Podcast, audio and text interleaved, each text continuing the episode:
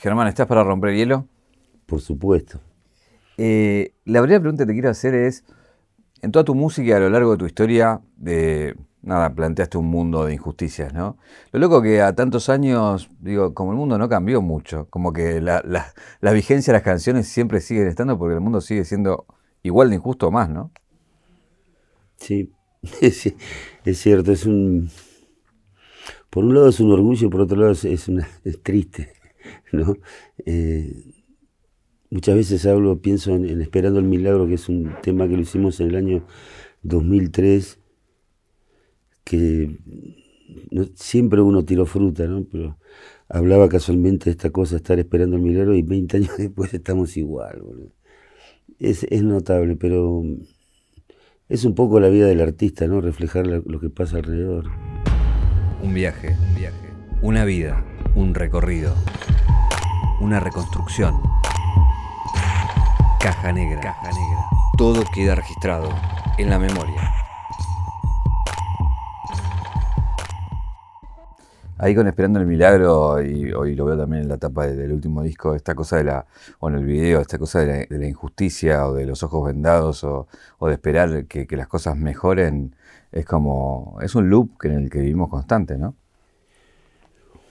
Sí, el, último video, por ejemplo, Mira, eh, yo creo que Argentina es un país que mm, la mafia y el Estado están en el mismo lugar ¿no? es una parodia un poco de la, justicia sometida a los intereses de los oscuros, ¿no? Pero bueno, es así, es así la realidad. Uno, eh, yo siempre soñé con, algún tipo de revolución, como toda mi generación, ¿no? Eh, por lo menos está bueno personalmente tener la conciencia tranquila que no fuiste cómplice. ¿no? que decirlo, porque no se trata solamente de injusticia, se trata de muchas cosas lo que pasa en este, en este país y en el mundo. Y uno odio la, la actitud de decir, bueno, yo no puedo hacer nada, nadie puede hacer nada, estamos y bueno, estamos fritos, agachemos la cabeza, ¿no? O sea, prefiero morir luchando que, que, que otra cosa. ¿Y duele que la revolución no haya llegado en el sentido de que las cosas no cambian?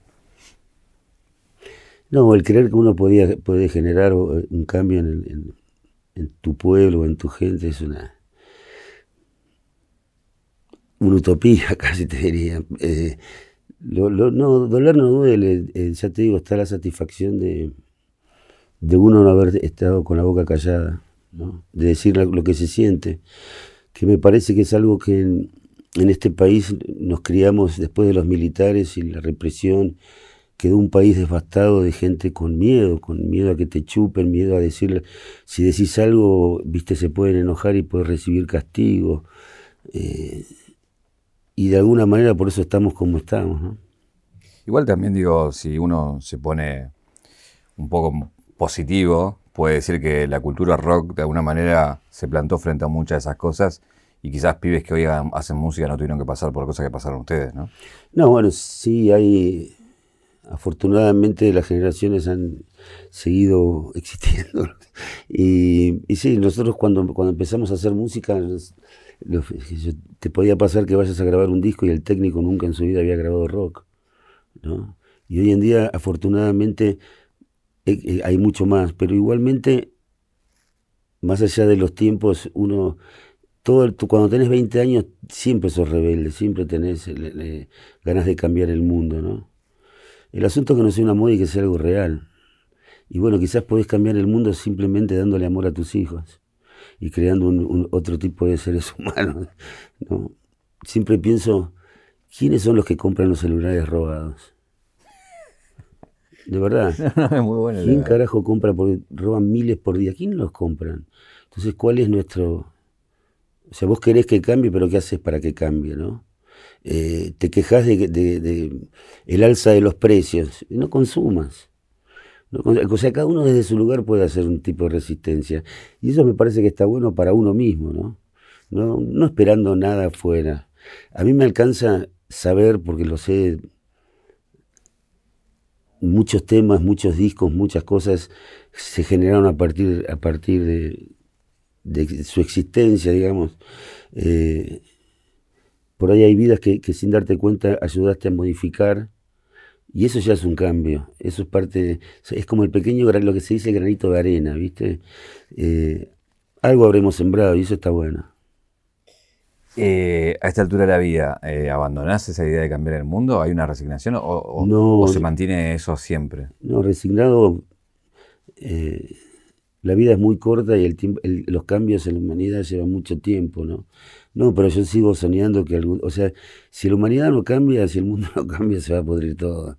Ya está. O sea, podemos hacernos los boludos o creer que por dar una tapita de plástico proteges un metro de monte, pero la realidad es que están devastando todo, que los océanos... Bueno, la realidad es la realidad, ¿no? Y me parece que los tiempos que vienen, eh, lamento, me, preocupa mucho, me da mucha tristeza a las generaciones futuras porque les estamos dejando un mundo de mierda, total. Eh, pero no es pesimismo, es realismo. ¿eh? más allá de eso está la vida de uno y el, sentirse bien con uno mismo. Eh, Ahí recién hablabas del pequeño granito de arena para mejorar la vida de la gente, que un poco tu música fue soundtrack de, la vida de mucha gente. Eh, pero también te quería consultar sobre esas canciones, que algunas con las pelotas, otras, otras con sumo, que sigan teniendo tanta vigencia, que vas, a un lado y te suenen y que las escuches. ¿Qué te pasa con eso? Sabes que no soy de pensar mucho en todas esas cosas. Eh, me parece maravilloso participar en la vida de la gente, ¿no? Eh, también es cuando empezás, no sabes si lo que estás decidiendo hacer va a ser, ¿no? Y, seguir viendo que la gente sigue escuchando Sumo, por ejemplo, me llena un poquito de orgullo. Hay un orgullo adentro porque siempre digo, en la, música grabada están los latidos de tu corazón. Hay muchos latidos para llegar a, al final del puerto, ¿no? Y nada, es, es, valió la pena, ¿no? Eh, te quería preguntar en lo personal, te he escuchado hablar en, notas que tuviste una infancia complicada. Eh, eh, ¿A qué te referías? ¿De dónde venías? ¿De la familia? Porque la verdad que como hay un corte más de, se te conoce más de sumo para acá que lo anterior, digamos, ¿no? Sí, bueno, creo que nos enfrentamos todos a lo mismo, ¿no? Un país eh, militar, eh, caótico. Eh, nuestra adolescencia la pasamos viendo cómo la subversión mataba gente en las calles. O, y bueno, todo eso influye ¿no? en, en, el ser, en, la persona. mis padres vivieron, se pasaron la vida laburando y no los pude disfrutar, no pude estar con ellos porque estaba esta cosa de tratar de darte un futuro yo ahora creo que el, futuro para con los hijos no es conseguir más plata para que vi, para que sean felices, sino tratar de estar la mayor cantidad de tiempo con ellos, ¿no? Eh, pero sí, bueno, desde chico nunca supe por qué fui tan rebelde, pero no lo pude evitar. Eso decir, en un punto vos entendiste muchas cosas que hoy quizás es la vida soñada para muchos, pero vos como que eso de, irte afuera, ponerle, de vivir lejos de la ciudad o de, llevar un camino paralelo. Sí, bueno, en realidad cuando yo era, muy chico acompañaba a mi padre al cementerio a ver a una hermana mía que se había muerto. Yo tenía 3, 4 años, ¿viste? Pero nunca me voy a olvidar porque fue la primera vez que me encontré con, la realidad de que eh, estás de paso, ¿no? Era muy, muy raro para un niño ver a un padre adelante de la tumba de su hija, ¿viste? Creo que a partir de ahí empezaron a marcarse las cosas, fueron tomando su camino. Pero, bueno, uno es lo que es, ¿no? Eso, eh, qué, generacional que es eso, ¿no? Porque quizás vos no lo harías con tu, con tu hijo, de llevarlo ahí. Y para quizás para tu papá era la forma de honrar y de que vos también seas parte de ese ritual. Sí, algo, generacional, sí, sí. Eh, no, pienso que cuando uno muere ya está. Einstein regaló, regaló el cerebro. y hay un fraco con los ojos de él, ¿viste? Así no le importaba mucho. Eh, ¿Cómo fue esa anécdota de que estuviste en el servicio militar en Bariloche? Y te tocó... Bueno, parte de, esta cosa, eh, mi generación tuvo que soportar el servicio militar, ¿no? Y como había salido sorteado, conseguí por intermedio de un tío mío irme de voluntario, en lugar de que me obligaran en un destino a un lugar que quería conocer, que era Bariloche. Pero la historia no terminó ahí. En Bariloche eh, fui chofer de Galtieri, de Menéndez, de Bussi, de Sacián, de Vaquero, todos milicos del proceso militar. Estuve dentro de su intimidad y eso creo que fue una de las cosas más determinantes en mi vida, darme cuenta que la gente que, creía que esos gobernantes eran superiores, por eso son gobernantes, ¿no? que confían en que en esa época era como el militar, estaba visto como el, oh, ¿no? el general. Y era gente de cualquiera, ¿no? Eh, extremadamente humanos y fue una gran decepción ver la enfermedad del poder, las internas que había, ¿viste? Fue 18 años. La intimidad. La intimidad, claro, y aparte de todo lo que hicieron esos señores, ¿no? Y nada, muy loco. Hay una anécdota famosa que volví de. lo llevé a Galtieri al Yao Yao y me dice, anda a comer algo a la cocina. Y terminé remamado. 18 años me dieron dos vasos de vino y estaba ya remamado. Y me dicen, te llama, te busca el general. Cagué, frito. Me siento en el Falcon. Siento que se sienta Galtieri y me dice, ¿todo bien, Rafuncho? ¿Todo mi general? Y fuimos a 30, volviendo los dos borrachos.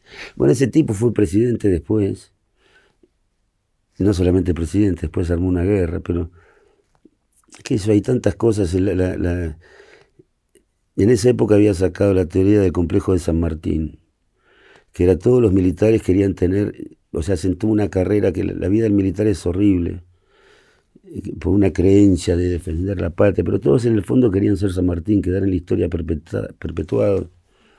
Primero quisieron hacer una guerra con Chile, todos esos milicos y después terminaron en Malvinas, ¿no? no había otro lugar donde atacar.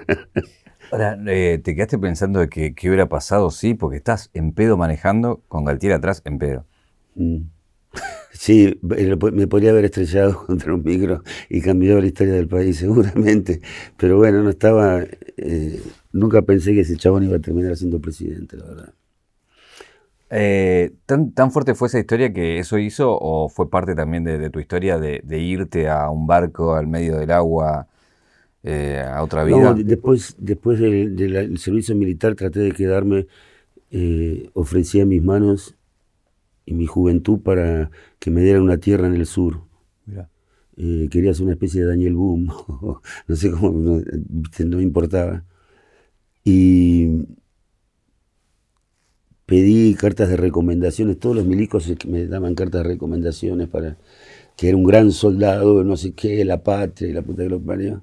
La cuestión que eh, mandé los papeles a la gobernación de Río Negro y después, mucho tiempo después me llegó una carta diciéndome que no había tierras fiscales, que estaban ocupadas legal y legalmente, pero me ofrecían unas tierras en el Alto Valle de Río Negro por 50 mil dólares, ponele. 18 años, imagínate. Claro. Bueno, fracasó mi vida en el en el barco, en, el, en, el, eh, en el sur. Evidentemente la vida me tenía otros planes, ¿no? Y el barco fue, había fracasado en todos mis intentos de tratar de ser un buen ciudadano, de tener un trabajo normal en una oficina o en una fábrica, probé fábrica, probé oficinas. O sea, laburaste eso. Sí, sí, claro. ¿Qué hiciste? Trabajé como empleado en una fábrica de vidrios Fábrica de vidrios Hurlingham, que ahora ya está cerrada, por supuesto, que eh, en la época de Martínez Dios la absorbieron los milicos, se afanaron todo lo que pudieron y después se fundió. Después trabajé en una fábrica de diamantes industriales como obrero. Eh, bueno, nada de todo eso me sirvió. Tampoco me gustaba la escuela, odiaba a los profesores, odiaba que me enseñen eh, instrucción, ¿cómo se llamaba? ¿Instrucción cívica? Sí, eso, claro sobre lo que era la democracia, ¿viste? En un país donde mataban a la gente en la calle, donde no podían ni levantar la mano, que te obligaban a estar con el pelo cortito porque guarda que no sé qué. Y un día mi viejo, ya no sabía qué hacer conmigo, me, me, habla de, cursos para, para ser marino mercante. Y fui con el Ale, Socol, y rendimos, nunca fuimos a ninguna clase. Lo único que hicimos fue tirarnos en el río de la Plata y nadar hasta una boya y volver. Pero la cuestión que los dos sacamos eh, eh carnet de, marina mercantes. Eh, y él no se embarcó y yo sí. Pues sí. Sí. Y en esa época ya estaba asqueado de todo, la verdad. Y fue alucinante, el mar es algo increíble, una experiencia increíble. Y pensé que nunca más me iba a bajar de un barco, porque mi sueño era, había decidido no pertenecer a ningún país, vivir en el mar y conocer el mundo. Y armarme un estudio de grabación, ir, ir trayendo equipitos. Era mi sueño como mi hobby. Y en medio de todas esas cosas, en una, en una bajada del barco, me encontré con Luca y cambió todo, se pudrió todo. Antes de Luca, tengo que hablar de Timmy, que para mi sorpresa está acá atrás.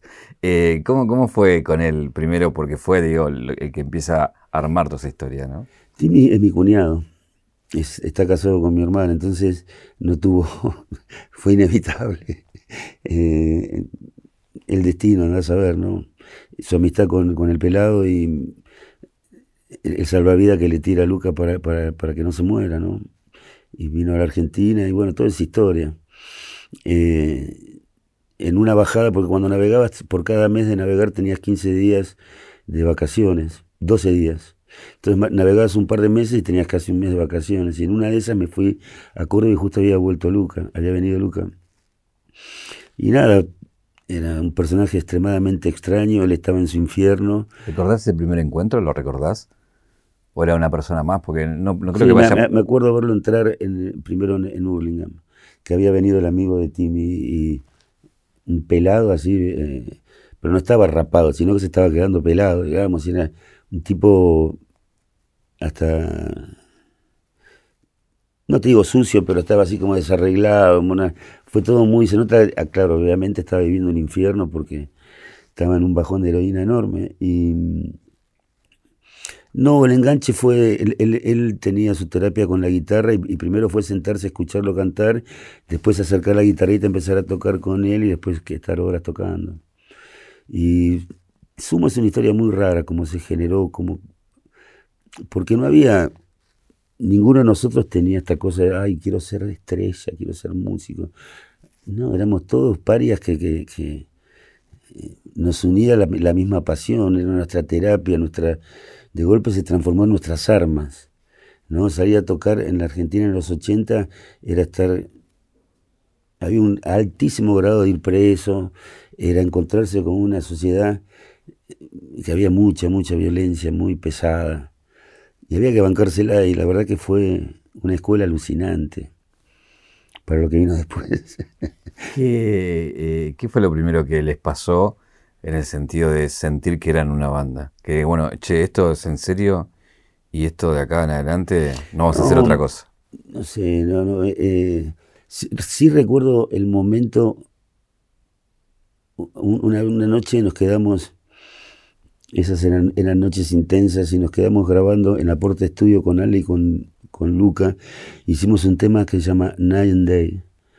Eh, nadie se acordaba muy bien, ¿viste? Pero al otro día me, me, acuerdo de levantarme y Luca estaba despierto escuchando el tema y se saca los auriculares y me dice, hey Germán, esto es bueno. Así como, mirá, eh, eh, y ahí empezó como una, empezó como la formación del espíritu de Sumo, ¿viste? Eh, es difícil de explicar, pero Sumo era un, gran espíritu que todavía sigue estando dentro nuestro, pero la música se basaba en, algo que tenía que ver con largar uno lo que tenía adentro. No era de, mira lo que se me ocurrió la vuelta de acordes. Hay temas de Sumo que son de un solo acorde. Hacíamos en esa época... Eh, en Birna Lisi, por ejemplo, la, percusión era Luca tocando sobre una silla de madera que tenía Timmy, que se la, te la toda, no te la marcó toda. eh, tocábamos con cosas que no era, era muy raro todo, muy, pero era música. No, era, en, los ochentas estaba todavía la influencia del free jazz y Pat Metheny y todo, el Max John McLaughlin y todo. Y esto era una cosa mucho más visceral, ¿viste? Y bueno, después vino Stephanie, que fue la frutillita, la baterista original de su. Eh, si recordás alguna de, las canciones que se convirtieron en himnos y en históricas, de ese germen de cuando la escuchaste por primera vez y te pareció, esto, esto es una gran canción, esto va... Obviamente no, no, no vas a tener la visión de que va a traspasar la historia, pero, pero decir, no, esto está bueno en serio y se convirtió después en alguno de esos himnos, ¿no? En muchas, a mí me gustaba todo, era... Pasa que nosotros no pensamos en los hits. la concepción, de hecho, eh, ya en el segundo o tercer disco de Sumo me acuerdo de ir a las compañías de discos para tratar de entender qué era lo que consideraban ellos un hit.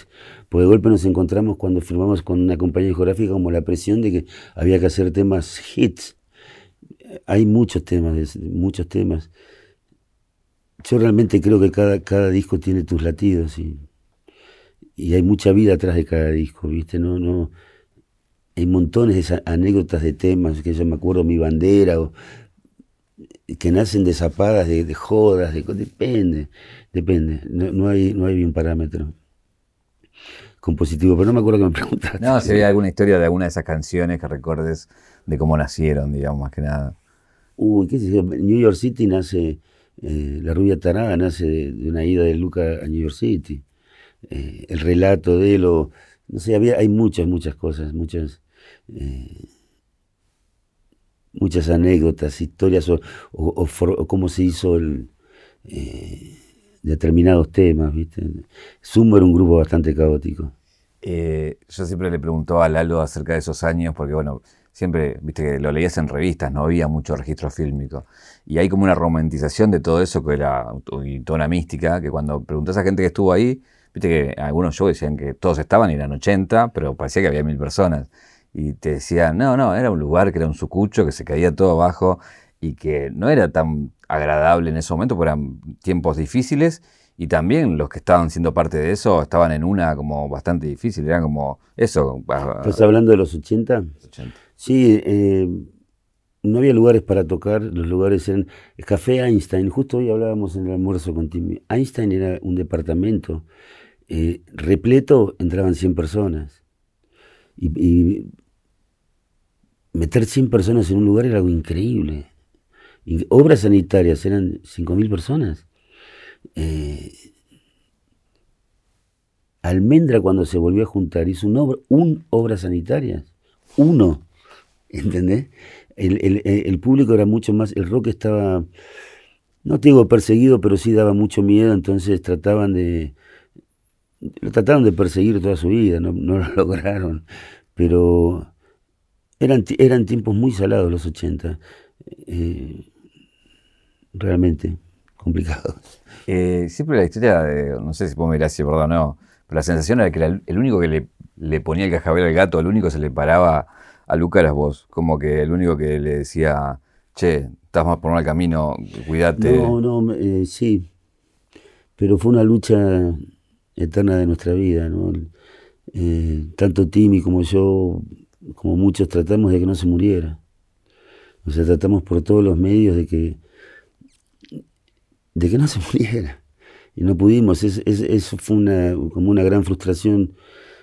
Eh, además yo creo que Luca cuando se dio cuenta de dónde habíamos llegado, ya no podía volver. Y es como la gran ironía, ¿no?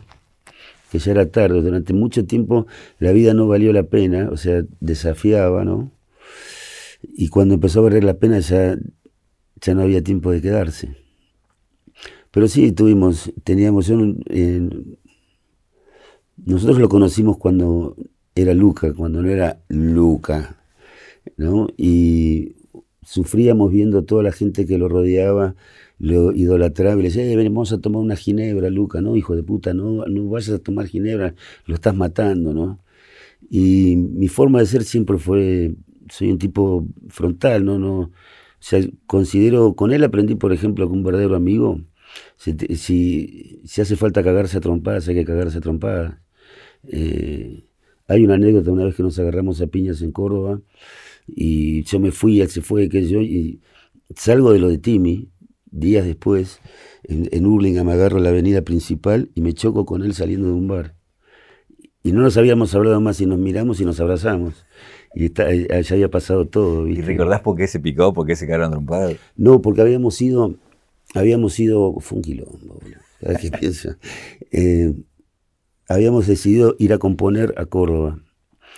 Eh, no me acuerdo si fue la época, fue la época del Chevrolet.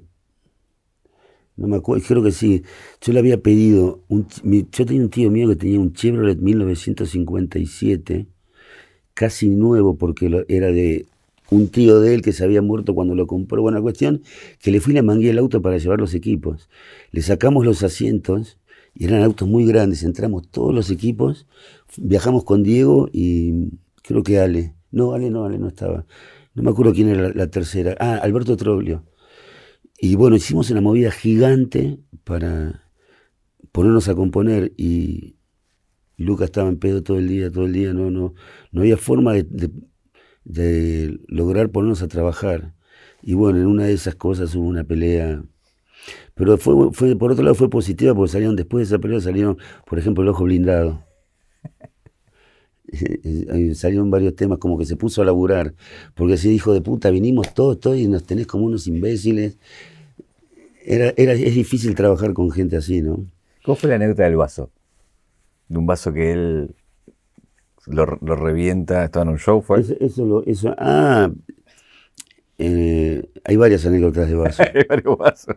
Sí, pero si es la que vos decís, en, en Einstein se le rompe un vaso y se lo pasó así por la cabeza y sin darse cuenta se cortó y empezó a cantar chorreándole sangre por la cabeza. Imagínate, año 80, la gente se sentó en ese bar y de golpe ven ese animal sangrando, cantando, era, muy zarpado. Sumo, sumo, en vivo en esa época era muy loco. Hace poco salió un video de, ustedes y que no sé dónde estaban tocando, pero él sale y suben unas chicas y empieza a bardear a la gente, él diciendo, ustedes son todos machistas y empieza a bardear a... Sí, bueno, eh, a, Luca le gritaban puto, puto, y él decía, no soy puto, soy oput. sí, me acuerdo, sí, bueno, eh, es, eh, sí, parte, era también su parte de galán, ¿no? El defensor de las desprotegidas. Pero bueno, ser mujer, hacer música de las Baby Squeeze toda esa época, imagínate, boludo. Había que bancársela, ¿eh? Hoy viéndolo en el tiempo, eh, como la carrera de cada uno y dónde fue cada uno, era como un dream team de, músicos, ¿no? Porque digo... Resultó ser, sí. Resultó ser. o sea, el que lo juntó, como se juntaron, fue una cosa... Sí, siempre va a quedar la... ¿Qué carajo hubiese sido de sumo si no se hubiese muerto Luca, no? Yo recuerdo ir caminando con, Roberto en, la época de los Pepsi soñarnos ir, ir, a, irnos de Argentina, ir a tocar a, Inglaterra, era, sentíamos que Argentina no era nuestro lugar, que la música nuestra estaba para, ir a, tocar afuera realmente. Y cuando se lo planteamos a Luca, dice, no, en Europa hay heroína. Se acabó. Punto final. Se fue el sueño. No podemos decir, pero había un sueño ¿no? en su momento, porque de, alguna manera el hecho de cantar en inglés nos hacía internacionales. Pero vos te das cuenta de cada uno de lo que, de lo que tenían el potencial como músicos, digamos. No, yo, yo estaba absolutamente como había nacido con él, eh, el, músico que soy nació con Sumo, estaba muy convencido de lo que era Sumo, el espíritu, el, eh, a dónde íbamos, era como, de alguna manera tenía marcado a fuego, a fuego el ADN de Sumo. Eh, cuando, cuando le incorporamos a Ricardo, cuando Ricardo empezó a tocar, había eh, habíamos llegado a la conclusión que, porque originalmente Luca tocaba la guitarra y yo hacía la segunda, ¿viste? Y Luca dejó de tocar la guitarra, bueno, yo empecé a tocar lo de Lima. Y después vino Ricardo y era, Argentina necesitaba un Maradona. Eh, y la música necesitaba un Maradona y Maradona era Ricardo. es, como guitarrista es una cosa impresionante. Y nada, era, era, sí, era un Dream Team. Diego, bueno, pasa que Diego no sé cuánta gente sabe, pero Diego vivía muy cerca de casa y jugaba muy bien al fútbol, él y Santi. Y muy cerca, a la vuelta de casa, había una canchita de fútbol donde nos juntábamos a jugar a la pelota. Y yo era el más chiquito. A mí me mandaban al arco, me cagaban a pelotazos. Pero desde esa época nos conocemos. Ellos eran más grandes, ¿no? Y nada, se creó una, una comunión con él muy grosa, compositiva. Diego fue mi hermano mayor en ese sentido. Creo que me ayudó mucho a ser quien soy, ¿no? Eh, había una, se había creado una química natural en nosotros que era muy fácil hacer temas. Nos resultaba mágico. Eh, hay temas, ojos de terciopelo que miran a la gente con dientes, por ejemplo.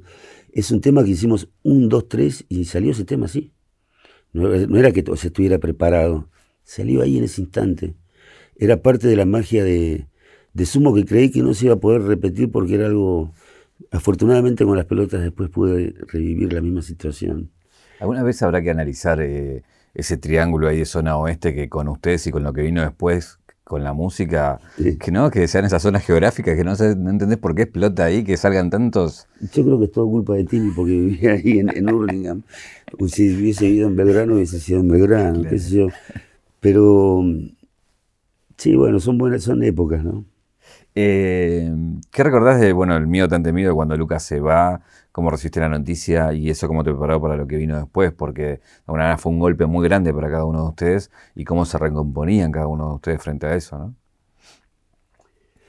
Y en un, cuando vos estás con una persona enferma como estaba el pelado, en un momento empezás a creer que no se iba a morir nunca, que era indestructible una parte de la banda creía eso y la otra parte, en la que incluso estábamos esperando el día. Me acuerdo una pelea que tuvimos antes del último Obras, que pasó algo parecido a lo, que, lo de Córdoba, pero él no, no, venía a ensayar, nosotros estábamos, loco, hacemos una obra, qué sé yo. Y bueno, el día que llegó nos puteábamos, qué sé yo. Me acuerdo que hubo como un intento de pelea y me acuerdo abrazarlo y sentir los huesitos, que ya estaba y ahí me di cuenta que se acercaba el fin. Y, y fue, al poco tiempo murió, ¿no? Y cómo fue, muy triste, boludo. Es muy triste eh, sentir que fracasaste, que no pudiste ayudar. Eh, y por otro lado, hay algo que eh, me siento orgulloso y es haber, haberse quedado en el barco hasta que se hundió, ¿no? Todos sabíamos que se iba a terminar y sin embargo ninguno abandonó. Después cómo continuar fue es, otro capítulo. ¿Cómo se, se divide ahí la, cuestión de cómo, en el sentido de cómo toma cada uno un camino distinto? Porque bueno, algunos fueron para un lado, otros para otro. Y es complicado porque... Bueno, si te puedo preguntar por qué tantos años después eso no siguió sin Luca. ¿No había un, sumo posible sin Luca? No. ¿Quién hacía de Luca? ¿Quién cantaba en inglés de nosotros? Es, algo porque además eh, yo creo que la, vida se trata de ir superando, ¿no? Si vos te quedás atado al pasado, hubiese, sido ridículo. Nosotros tratando de mantener algo que dejó de existir, es como vivir tocando toda tu vida el mismo disco, ¿no? Y en mi caso personal fue con la muerte de Lucas sentí que se había acabado todo ya, que no, ya me había sacado las ganas, había visto, se me había, se me había destruido toda la fantasía que tenés cuando sos pendejo sobre lo que es la música y el éxito y todo y había quedado realmente asqueado del, mundo real. ¿no? no había nada que me importara de, todo lo que me ofrecían. ¿no? no me gusta salir en revistas, no me gusta ir a la fiesta, no me gustaba nada. Entonces no había mucho sentido, porque tampoco es que vos decís, ah, voy a tocar y era muy fácil. Eh, eh, el, público brota naturalmente. Había que empezar de cero, de vuelta y encima solo. Porque los demás se había, explotó, ¿no? Hoy lo contaba, estuvimos un año me fui a vivir a, la casa de Timmy en Córdoba y lo ayudé a construir un criadero de conejos de Angora. Y habíamos armado la, grabadora, una grabadora abajo, y de vez en cuando en, una, en, una, un salón de monturas. Y nada, muy poco a poco, pero no, no, primero todo tenía que, era la decisión de si valía la pena o no seguir. Y voy a contar de vuelta la misma historia, pero me, viene, me vino a la cabeza, me quedó muy marcado una noche después de un show que Luca me dice, ¿qué te pasa, Germán? Le digo, loco, te estás muriendo, boludo. Me estoy preguntando qué carajo hago acá. ¿Qué voy a hacer? Y él me golpea y me dice, vos tenés que seguir. Y en ese momento fue una respuesta que no me alcanzó para nada. Si yo seguí la concha de tu... Eh, perdón que insulto, pero fue, fue la... Eh, y bueno, eso vos sabés que fue bastante determinante en el llegado el momento. Encima en la, sala de monturas estaba la, foto original de la tapa de fiebre, que es la cara de él. Entonces, cada vez que estaba tocando, lo veía él, diciéndome, vos tenés que seguir. Las excusas que uno busca, ¿no? Bueno, pero son las palabras que te acompañan justamente como un motor después para no... Sí, obviamente que creía que ya, ya, había entendido cómo era todo y no, fue empezar de vuelta y empezar a, vivir otro lado, desde otro lado, muy complejo, ¿no? Porque ser un ex algo, eh, no te, es, al contrario, es como una garantía que vas a fracasar, porque el éxito te llega una sola vez, en teoría, ¿viste? O sea, primero tendríamos que ver qué es ser exitoso, ¿no? ¿Cuál es la clave? Claro, para mí ser exitoso siempre fue poder darle de comer a mis hijos. Nada más, o sea, mi, todos los meses salía con mi guitarra a tocar donde fuera para darle de comer a mis hijos. Y eso fue un éxito, absoluto. pero igual, digo, llevándolo a. digo, Consumo fueron una pintura de los 80 y los 80 suenan a Sumo y, nada, fue un cambio cultural para, la música. Y en los 90, con las pelotas y lo que vino después, también fue otra pintura totalmente distinta, ustedes parados desde otro lugar, pero también digo, el éxito también es hacer buenas canciones para un artista. Sí. Y las hicieron, digamos. Sí, sí, eso es indudable. Eh, entre las tantas lecciones que, me dejó Luca, una era el relato de que todos los grupos que fueron, habían sido exitosos, que él había conocido, todos se hicieron tocando. Que había que tocar. Que, si, si es una banda de verdad tenías que tocar eh, que, el público que te seguía porque hiciste un tema lindo era un público que se iba. En cambio, el público que, que lo hiciste tocando, compartiendo noches, es el público que perduraba. Entonces con esa consigna uno salía a tocar, a tocar y tocar y no paramos de tocar durante 30 años. Y afortunadamente es, algo real. Hay, hay gente que hace 30 años que nos sigue y que sigue yendo a los shows. Y eso es, es grosso, muy grosso. Eh, en, esto que hablamos al principio de estar adelantado a los tiempos, hubo muchas de esas canciones con las pelotas que, describían un mundo en los 90 y, en, lo que tiene que ver con la Argentina y también con el mundo en sí, eh, que también, digo, eh, fue premonitorio en muchas cosas que siguieron pasando, digamos, ¿no? Sí, bueno, es, lo que uno veía, ¿viste? Y, tiraba fruta para afuera, El otro día me estaba acordando nosotros, un, no me acuerdo exactamente en qué año, eh, tuvimos un problema con la ley, con Alejandro. Íbamos a grabar a Valentina Alcina, ah, eso, máscaras de sal y nos paró la policía, nos agarró con un poquito de merca cada uno, ¿viste? Y se armó un quilombo. Y gracias a esa historia, en la Argentina se crea la probation. No, está cargando. Sí, la, la probation, nace con el caso que tuvimos con Ale. Y gracias a nosotros, en serio, es muy loco. Bueno, ¿Pero cómo fue? ¿Por qué? Porque, ¿viste Capuzoto? Sí. Que siempre habla de Estefanolo. Sí, el abogado. El abogado, era el abogado del rock. y a él se le ocurrió sacar el ejemplo de Kay Richard en Canadá, que hizo, inventó la probation y la impuso en la Argentina. Y era una forma que pensábamos que era ideal para que no se hiciera un escándalo, porque en esa época, oh, toma merca, tomaron merca. Eh, y evidentemente fracasamos porque hubo algo que no sabíamos, que como era una ley nueva en Argentina, salió en todos lados. Lo peor. Lo peor de todo, o sea, logramos el efecto contrario. Me acuerdo de ir en un taxi o en, el auto no sé quién, y ver la tapa del diario Clarín, tres cuartas partes, estábamos la foto nuestra diciendo, condenaron grupo de rock, y hasta las bolas. Me acuerdo de entrar al supermercado en el pueblo, y el, cajero me mira y me dice, ¿usted lo vi en televisión? Y yo digo, no, pero es todo mentira, ¿no? Me dice, no, no, no, no tenía volumen, no sé de qué estaban hablando. Pero ya fue una persecución, ¿viste? Y lo que más bronca me dio fue la reacción casualmente mediática. Estaba programas de chimentos a las 6 de la mañana tocando el timbre en mi casa, ¿viste? En la casa de mi madre. Y el mismo juez que había dictado la probation dando notas en la tele, toda una cosa, y ahí salió Grasa de Chancho, que es un tema, por ejemplo, todo esto es un relato cómo nacieron los temas, que habla casualmente de, la moralidad, ¿viste? En un país que todos sabemos, pero nadie hace nada, o todos callan, ¿no? Eh, por darte un ejemplo, ¿no? Hay muchos temas en... Eh, la clave del éxito, por ejemplo, la clave del éxito es mantenernos dormidos, comiendo basura en paquetes, deshojando la margarita, llorando la novelita. Eso es de los años 90 y sigue pasando lo mismo. Entonces, está bueno.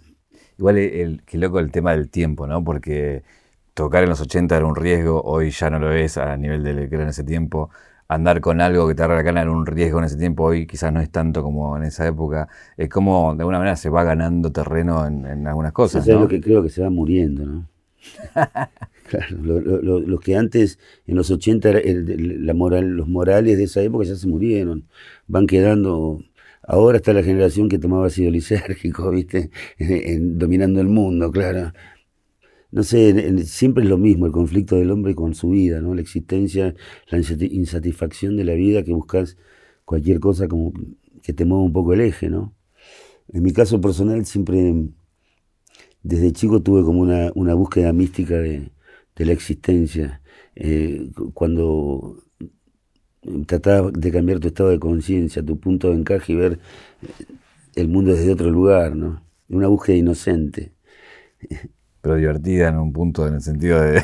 sí, sí, qué sé yo, sí. Eh, en, esa, en esa búsqueda, ¿qué lograste, qué lograste entender?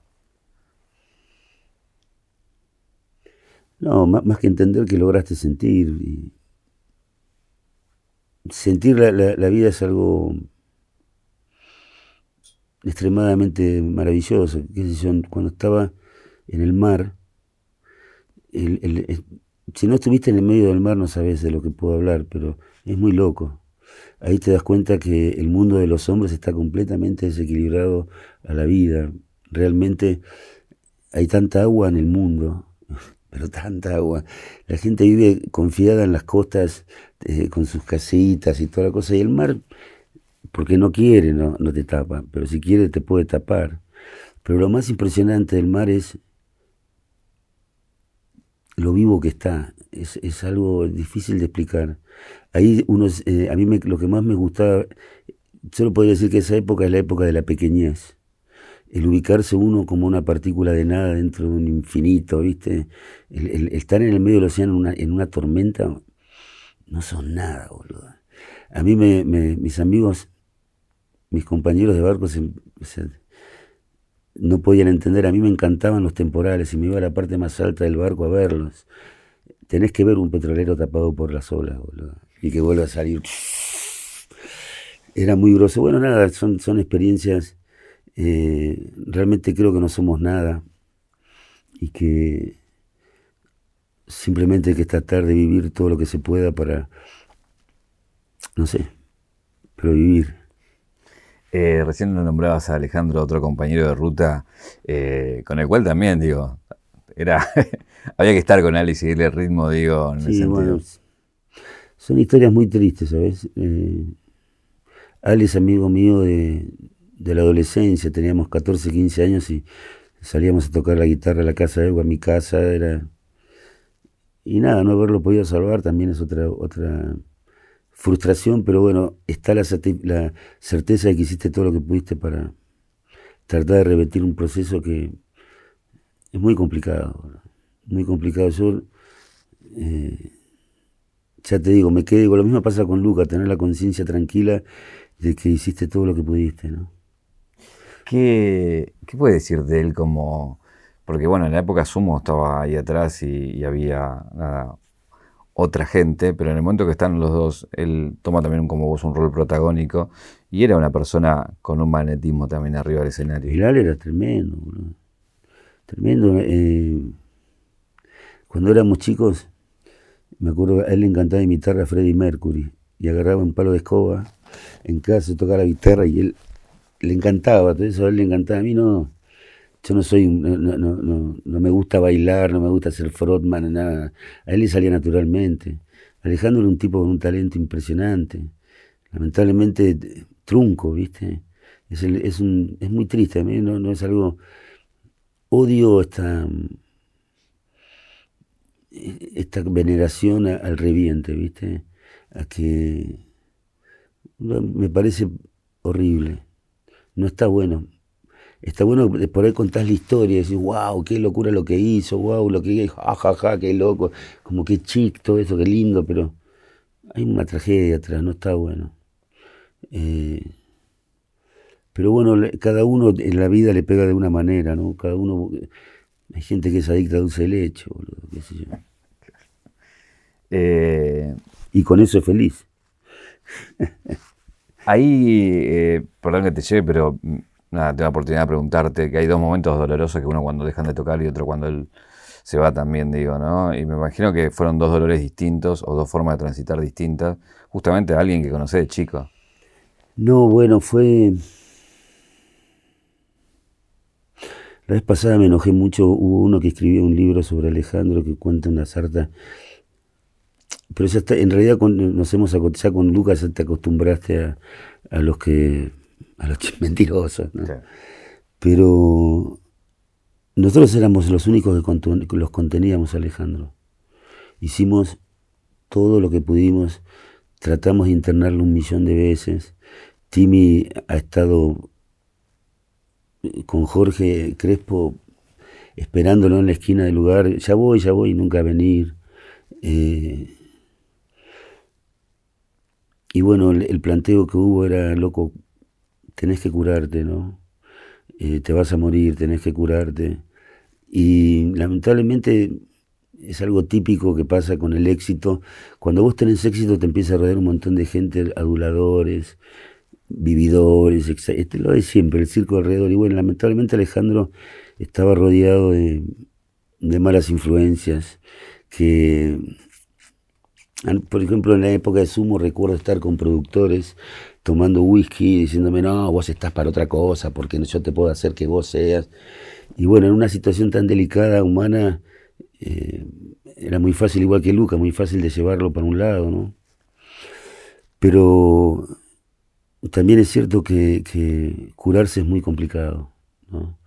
Pero fue durísimo, la verdad que fue durísimo. Él, decidió hacer su, su propio proyecto cuando todos sabíamos que era el fin.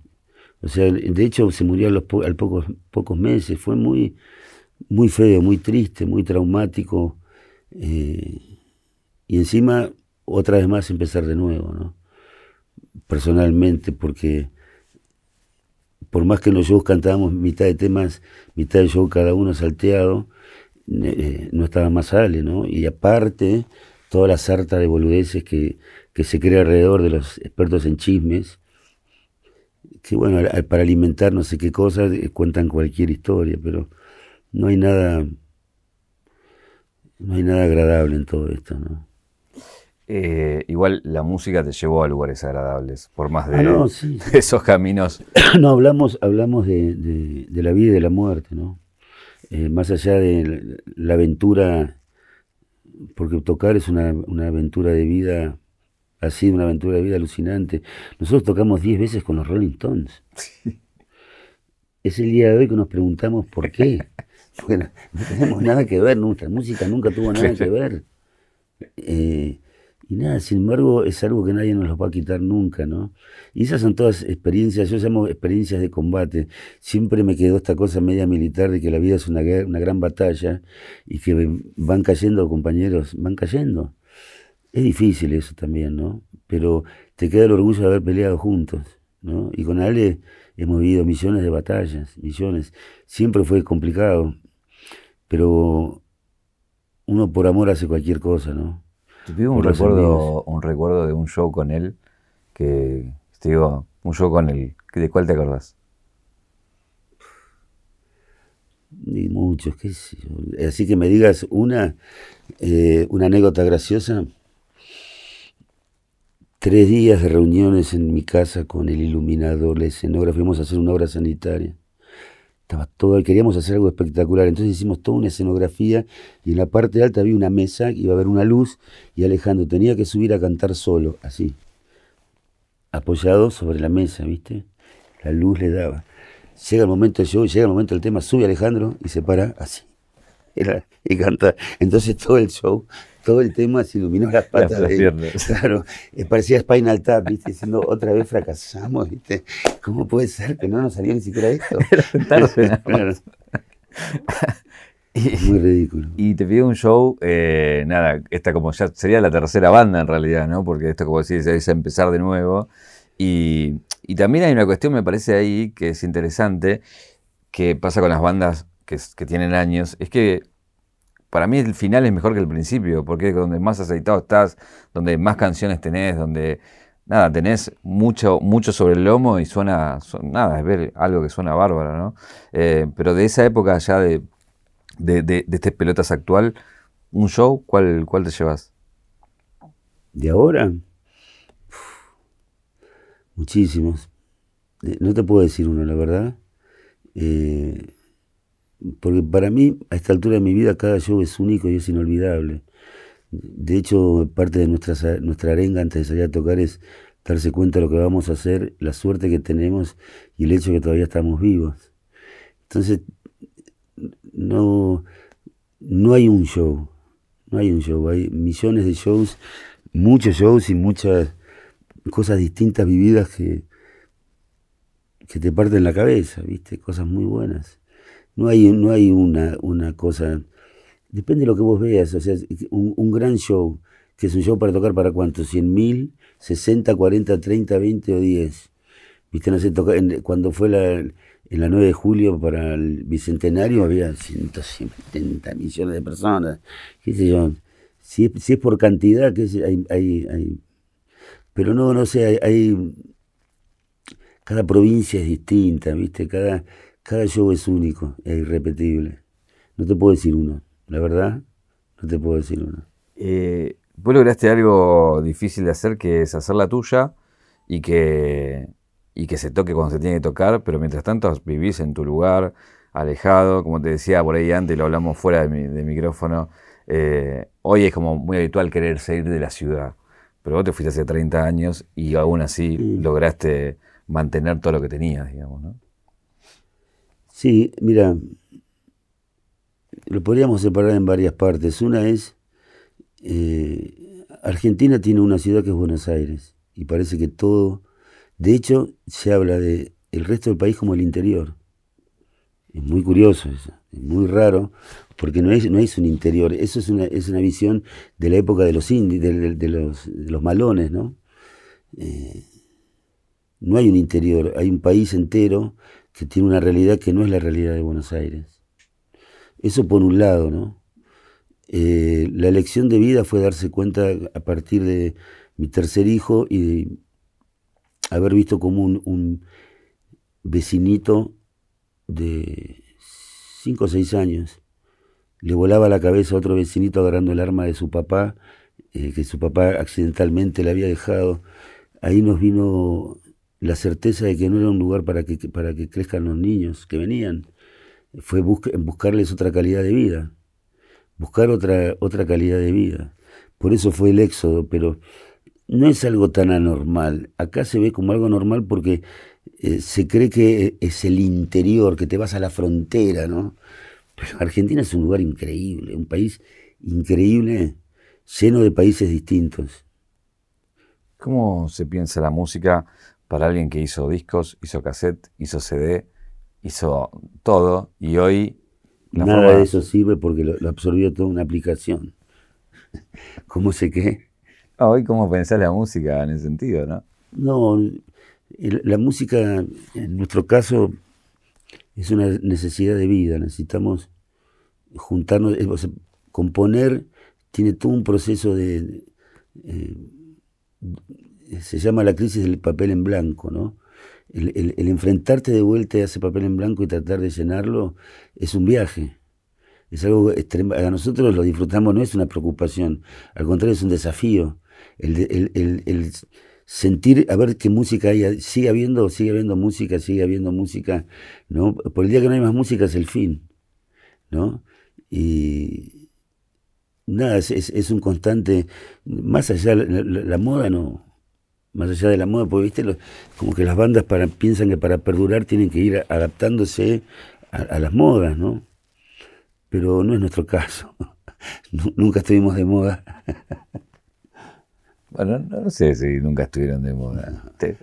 ¿Has hecho canciones que fueron... no, que fueron, sí, hits, todo, pero, pero eh, eh, por ejemplo, Esperando el Milagro, ese disco, tenía, tuvo un tema que fue un super hit que fue Será. Pero vos escuchás el resto del disco y es una pálida. El único tema era, era Será, claro. Ya no entiendo el lugar que lo, decís y obviamente que no fueron moda, pero que han entrado en ese circuito que es donde entra todo, ¿no? No, claro, bueno, eh, cuando tuvimos ese éxito nos llevó a, salir del lander y empezar a enfrentarnos, fue la época de los festivales, el comienzo de los grandes festivales. Entonces, lo primero que nos enfrentamos era nuestra carencia técnica, tener, armar un equipo para estar preparado para, para esos escenarios, acostumbrarse a eso, acostumbrarse a las multitudes, a un montón de gente que uno estaba acostumbrado que en los lugares que tocaba estaba todo lleno de gente como vos.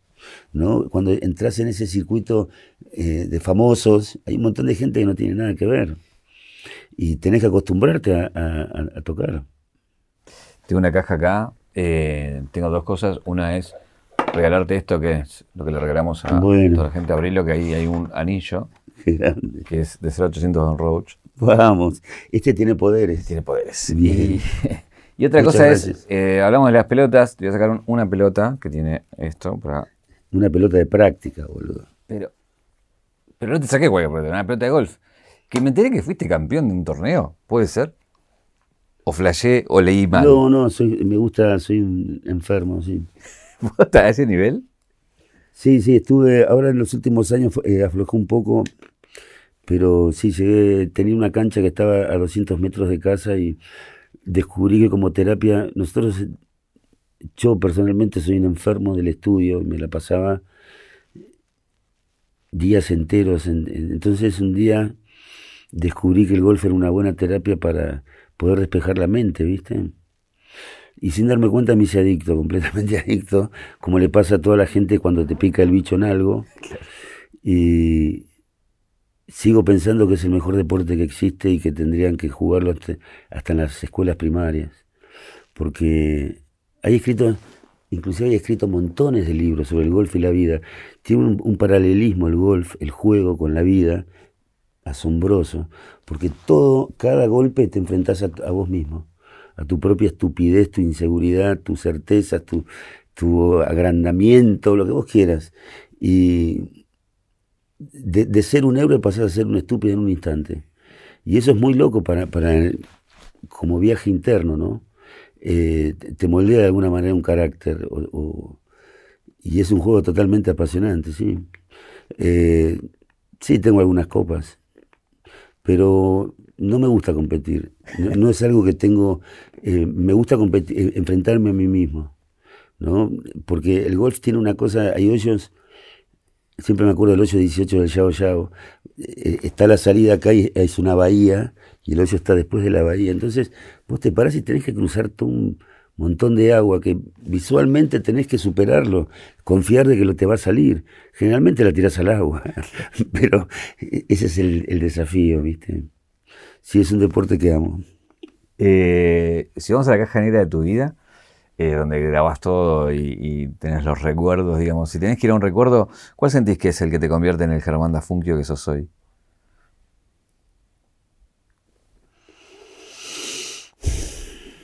Mm, muy difícil.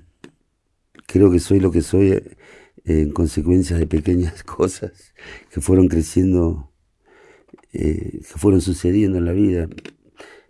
A veces uno cree que puede manejar la vida, que puede, eh, que las cosas, todo se da como uno quiere. Y, si algo aprendí de la vida es que está viva y que uno es simplemente un, un pasajero, ¿viste? Tenés que tratar de absorber las lecciones que te dan y las sabidurías en aprender. ¿No? Eh, no sé qué me que, que realmente no lo sé. No, no creo que hay un, momento. Me parece que es un proceso de vida, ¿viste? Cuando tenía 18 años estaba con Galtieri y nunca pensé, por más que tocaba la guitarra, nunca pensé que iba a ser músico. Nunca pensé que iba a ser músico. Que esa es una de las cosas curiosas de, de Sumo, porque nunca pensamos en el éxito. Solamente pensamos en tocar. La última pregunta es, ¿qué te preguntarías?